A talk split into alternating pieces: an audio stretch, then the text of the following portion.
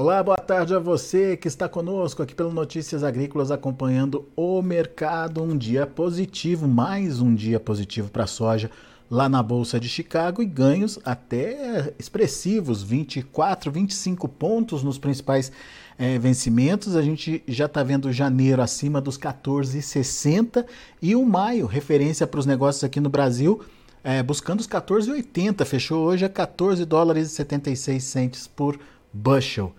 Obviamente a gente quer entender essa movimentação positiva e esse mercado mais positivo aí nos últimos dias, nas últimas sessões principalmente, e saber se isso é uma tendência aí, se a gente pode ver esse mercado continuar subindo.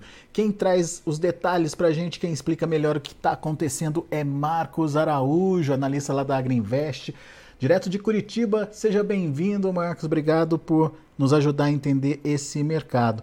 Mercado que se animou essa semana, principalmente nessas últimas sessões, Marcos, e está aí buscando patamares, patamares novos aí, né? É, é, num período até, digamos, é, improvável, porque tem a safra americana entrando aí no mercado, tem a, o plantio aqui no Brasil se desenvolvendo bem, né? Enfim, é, o que está acontecendo e o que, que justifica esse movimento positivo lá em Chicago e o encerramento de semana positivo, né?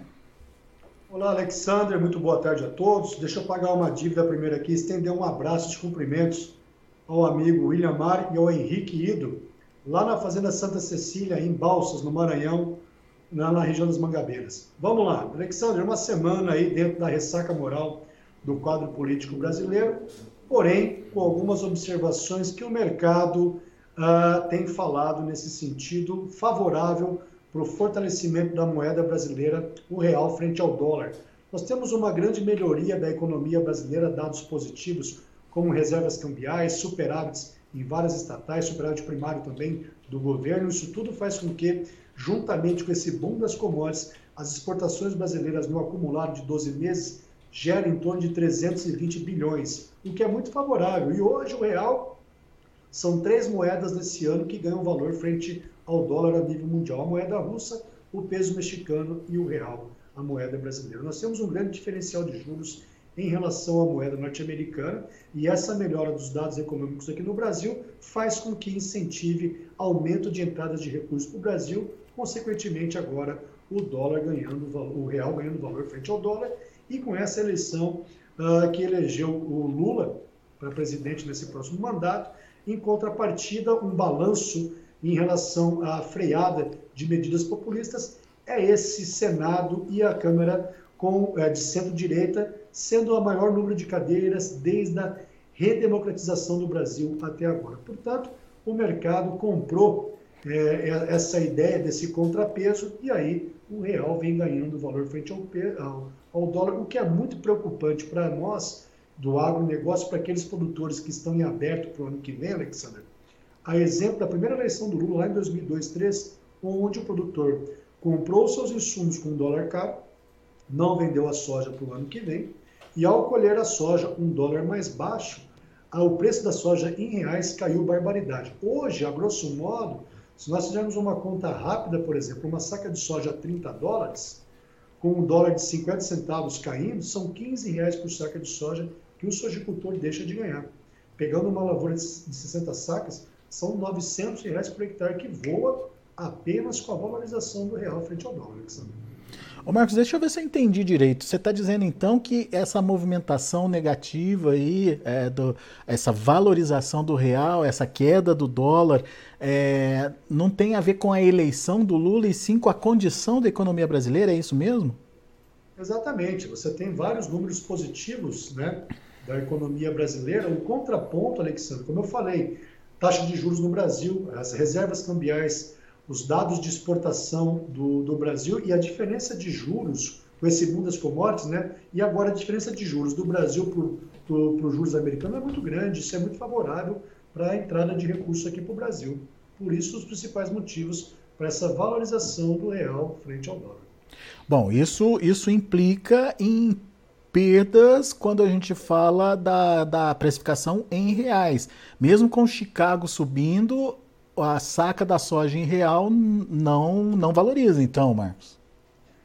Olha, Alexander, falando de preços em reais, numa condição de normalidade desse mercado, tá ok? A expectativa de que nós vimos alertando para isso, desse câmbio vir abaixo dos 5. Os preços em reais podem ter sido alcançados as máximas. Esse bushel da soja, o março 2023, Alexandre, nós tivemos uns picos de preço em julho desse ano, quando ele bateu ao redor de 15,70. Nós tínhamos aí uh, esse dólar futuro, perdão, quer ver? Deixa eu pegar meu gráfico aqui, ó. Exatamente, ó. deixa eu voltar aqui atrás só para verificar. Na verdade, olha lá, nós tivemos em junho desse ano, em junho desse ano, o bushel para março do ano que vem, Alexander, nós tínhamos ele a 15,60. Nós tínhamos o dólar futuro ao redor dos seus 5,15. Hoje, nós temos Chicago a 14,70, um dólar abaixo do pico, e o dólar futuro a 5,23, pouquinho acima do que era lá em junho. Portanto, nessa conjuntura, a expectativa natural que esse dólar futuro que está 5,23 dentro de uma normalidade, tá ok, desses dados, ah, por mais que a gente aí viva uma ressaca moral da pós-eleição no Brasil, né, difícil, estamos aí digerindo esse gosto amargo do fel na boca com, com essa eleição, mas a gente tem que entender, separar de um lado, deixar a emoção de lado e olhar os dados econômicos, né? Por isso o real está se prevalecendo diante dos fatores funda fundamentais do Brasil que são positivos. A expectativa, na nossa opinião, esse dólar aí é vir abaixo de 5, por isso a gente vinha alertando muito nossos clientes estarem vendendo dólar futuro via NDF junto aos bancos, por exemplo, Banco do Brasil, nessas operações daquele seu recebível, da tua produção que você vai estar vendendo soja milho em dólares. E a velha máxima, né? Ah, quando você tem o dólar, o dólar caindo, é commodities para cima. Ô, ô, Marcos, então tá, então a gente já entendeu aí um dos fatores de precificação da soja, que é o dólar, movimentação e o risco é, de, de esse dólar continuar caindo aí uh, daqui para frente. Mas e a soja em Chicago? O que, que pode acontecer com ela? Ela tem fôlego para continuar subindo? Por que esses sinais positivos ao longo dessa semana aí? Está encerrando a semana com alta até importante aí em termos de, de pontos positivos, né? Exatamente. O destaque dessa semana foi a soja, que fechou em alta de 62 pontos, o algodão com 1.500 pontos, o trigo 17 pontos e o milho numa menor intensidade de apenas 2 centavos de dólar por bushel. Outro fator importantíssimo que tem ganhado força no mercado nesses últimos dias foi uh, essa possibilidade do relaxamento da política do Covid-0 na China. Vários chineses estão em lockdowns com esse isolamento, tem uma demanda reprimida. Nós temos uma recuperação da produção de proteína animal, principalmente o suíno na China, uh, devido à redução da produção pela peste suína africana. A peste suína africana reduziu a produção de suínos na China praticamente 16 milhões de toneladas equivalente de carcaça, equivale a quatro vezes a produção brasileira. Mas suíno quer dizer que eu preciso de mais farelo de soja, mais milho para atender todo esse plantel de suíno. Portanto, você tem uma demanda reprimida da população chinesa. Você tem, o chinês deixou, não teve como gastar. Portanto, ele está com poder de, de barganha na mão, tem dinheiro para poder gastar. A expectativa com esse rebaixamento da, da, da política do Covid-0, ele possa voltar a ter a locomoção social e em restaurante aumenta o consumo e esse boom. Portanto, política do Covid-0. Outro fator importantíssimo, Alexander. Os estoques de soja nos portos chineses estão em torno de 3 milhões de toneladas apenas, contra uma média histórica de 7. 3 milhões para 7. A China precisa recompor seus estoques, ok? Baixos estoques o preço do farelo de soja no mercado doméstico chinês a níveis recordes. Outro fator. Baixos estoques de óleos vegetais.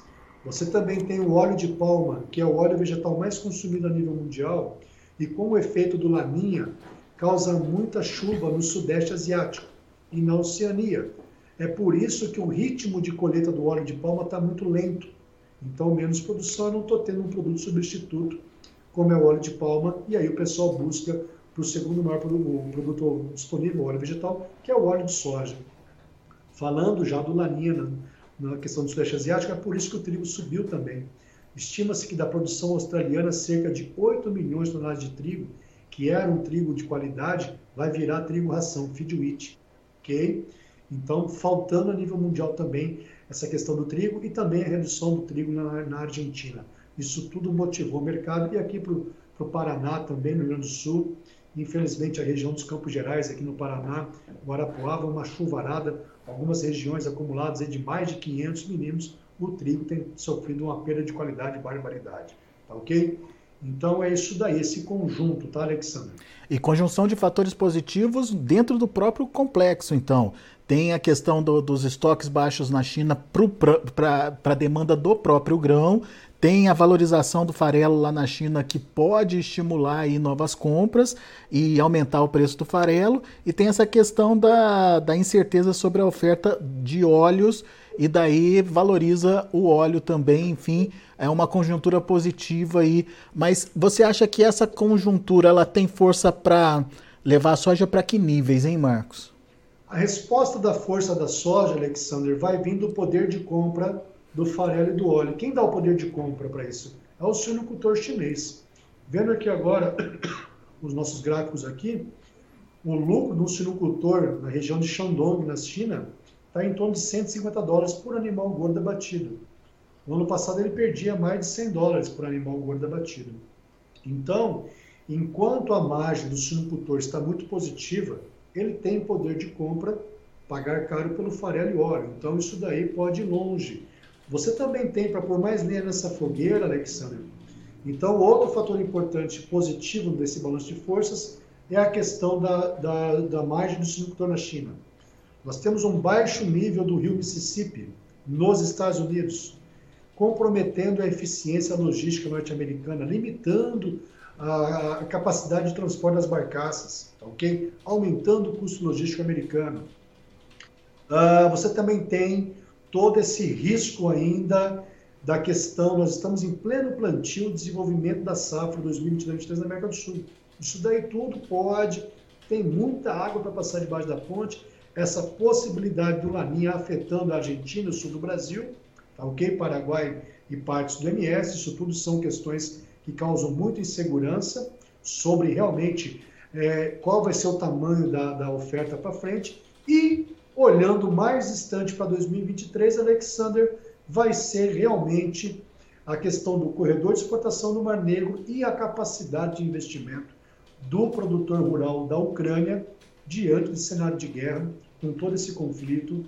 E quando a gente fala de Ucrânia, hoje a Ucrânia é um importante player na segurança alimentar e ela aí com a sua produção limitada, seu escoamento limitado, isso causa grandes preocupações a nível mundial. E o próprio Portanto, a... a questão de segurança alimentar não foi descartada e pode vir com muito mais força para 2023. E a própria é, falta de capacidade de produção do, do produtor ucraniano, né? Isso Sem deve dúvida. pesar também, né?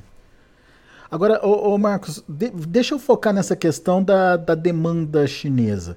É, a China precisa, como você bem colocou, é, de melhorar seus estoques. Hoje 3 milhões contra um estoque tradicional aí de 7 milhões nesse momento.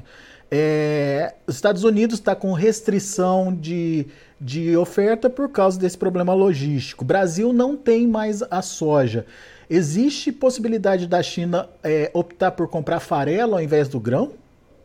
Exatamente, Alessandro. Alexandre, por incrível que pareça, a política chinesa não, ela não quer estar comprando farelo e óleo.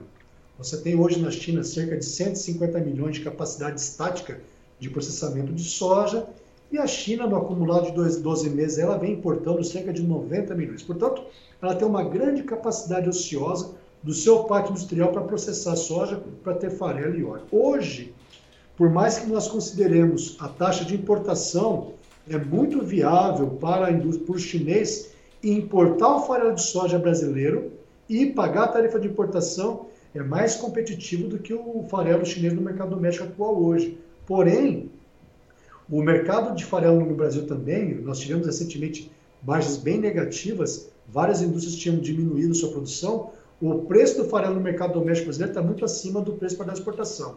Então é uma briga, é uma briga de cachorro grande nesse sentido aí, porque o, o farelo é viável exportar para a China, só que o mercado interno brasileiro também está muito fortalecido. Diferentemente do milho, se nós pegarmos o preço do milho no Brasil, considerarmos a tarifa de importação, já que a China importou a cota, já importou o que tinha de cota uh, subsidiada, o milho brasileiro chega mais caro que o milho chinês hoje. Mesmo assim, o mercado considera até final de janeiro, nessa temporada, que o Brasil exporte 2 milhões de toneladas de milho para a China, o que é muito favorável para o mercado brasileiro. É uma exportação de milho para 2023, o safrinha 23, né, Alexandre? E essa questão do milho também acaba ajudando no mercado, né? A, a, a dar fôlego aí para o mercado, né? Certamente. Além do milho, que sustenta o milho, é importante para a gente hoje, né? Nós temos hoje no Brasil aí uma produção prevista em torno de 126, 128 milhões de toneladas para a temporada que vem, somando as três safras, né? Verão, safrinha e a terceira safra. Portanto, a gente, nós temos esse consumo interno ao redor de seus 75, 77 milhões de toneladas. Nós precisamos ter esse excedente de exportação, senão fica um grande excedente de produção de milho aqui e teremos uma grande queda do preço. É importante termos aí, a China hoje né, foi brincar de importar, se tornou o maior importador mundial de milho, superando o México e o Japão. Muito bem. Só para a gente encerrar, Marcos, e entender uh, o posicionamento aí do produtor brasileiro. Você falou que ele vende uma semana de ressaca moral, sem grandes negócios, sem avançar muito nas negociações, mas você falou também da possibilidade uh, de uh, valorização ainda de Chicago com o contraponto do dólar podendo ceder.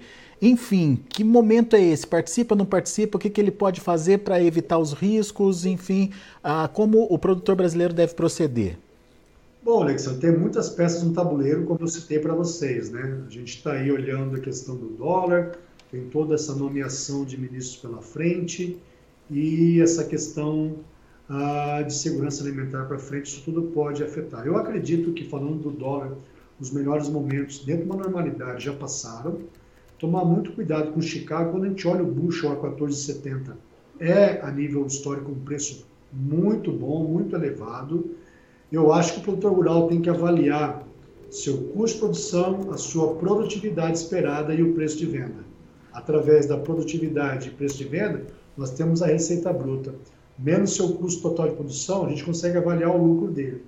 Claro que você tem que avaliar, se eu sou um produtor do Rio Grande do Sul, que eu tenho uma grande instabilidade climática, um risco do laninha, você tem que ir mais devagar nas vendas a termos. Agora, um produtor que está numa região mais estável e esses preços futuros te garantam um bom lucro, ele deveria encarar como oportunidade de venda e se proteger. Quando você faz uma venda a termo, já em reais por saco para uma trading, por exemplo, você vai ter o risco de mercado. Quais são os principais riscos? Chicago e o dólar. Nós vamos ter o risco do prêmio, a gente chama de bases. Só que nesse caso, o prêmio, quando eu estou falando de plena safra no Brasil, historicamente esse bases março aí a 60 e poucos, ou fevereiro a 80, é alto historicamente falando. Então, é, para aquele produtor que está tendo um ótimo lucro, custo produção, produtividade, menos custo total, deveria encarar como oportunidade de venda uma parcela da sua produção, com certeza. E o produtor brasileiro está muito pouco vendido para o ano que vem. Esse é um ponto aí que a gente tem visto no mercado e os produtores não, não, não só o brasileiro, né? Muita gente com risco do laninha aí, o próprio argentino também está pouco vendido e é um problema para frente a gente entrar no mercado todo mundo precisando vender, e aí você vai ter uma pressão logística, isso tudo pode acabar repercutindo em preços bem menores. É, pois é, e daí eu fico, fico pensando aquilo que você falou lá no começo da nossa conversa, o risco do custo que ele vai ter aí nessas transações, né? Custo alto e vai vender a que preço essa soja, né, Marcos? Será que ele vai compensar uma coisa pela outra? Enfim, vai dar conta de fazer aí, uh, de garantir aí a sua rentabilidade? Pois é, isso é muito preocupante, Alexandre. A gente chama a atenção, como eu falei para vocês, na safra 2002-3, né, quando foi a primeira eleição do Lula. Muita gente saiu da atividade, alguns quebraram. O pessoal, por exemplo, na região de Rio Brilhante, Maracaju, Nova Alvorada do Sul, no Mato Grosso do Sul, muita gente acabou arrendando áreas para cana e foram recuperar essas áreas depois de cinco anos para voltar para uma agricultura, na safra 2006, 7, 7, 8. Então é, é preocupante, tem que cuidar disso daí. Muita gente, infelizmente, cresce horizontalmente, mas aí a pedaladinha da bicicleta falhou, cai do lado, né? Uhum. Portanto, muita gente depende de um capital de giro para poder estar tá comprando seus insumos, não tem uma reserva financeira suficiente para tocar a sua atividade. Em anos de crise, são essas primeiras pessoas aí que, que são forçadas a sair da atividade. Tomar muito cuidado. Tá? Esse é um risco aí que não está descartado para frente. Boa, Marcos. Marcos Araújo, meu caro, muito obrigado, viu, pela sua participação conosco aqui. Volte sempre, Marcos. Sempre Valeu, bom te ouvir. Bom final de semana a todos. Valeu, para você também. Tá aí Marcos Araújo, Agriinvest, aqui com a gente no Notícias Agrícolas, trazendo as informações de mercado.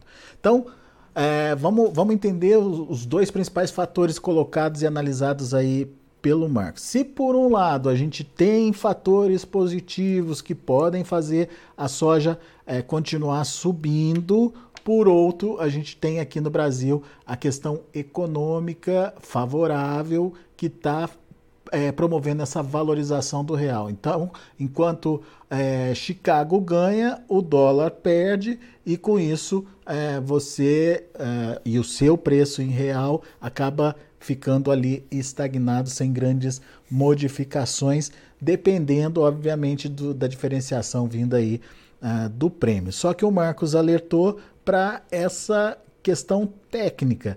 Uh, quanto mais uh, o dólar cai uh, e você já fez esse custo em dólar alto lá atrás, o risco de você ter aí uma perda na sua rentabilidade é muito grande. Você vende, você comprou seus insumos com um dólar muito alto e vai vender a sua soja com um dólar muito baixo, dá uma diferença, um desequilíbrio aí nas contas importantes e o produtor é, precisa ficar atento a essa questão também. Enfim, uh, temos oportunidades pelas, pela frente, no entanto, o produtor deve levar em consideração esses dois fatores. Chicago sobe, é verdade, tem essa tendência aí, mas se o dólar tomar, não adianta nada. Vamos aos preços, vamos ver como estão encerrando as negociações lá na Bolsa de Chicago. De olho na tela, a gente tem novembro a 14 dólares e 51 centes por bushel, subindo 24 pontos mais 75. Para janeiro, 14 dólares e 62 centes por bushel, 25 pontos mais 25 de alta. Para março, 14 dólares e 69 centes por bushel, 25 de alta. Para maio, 14 dólares e 76 centes por bushel, quase 25 também de elevação. Vamos ver o milho.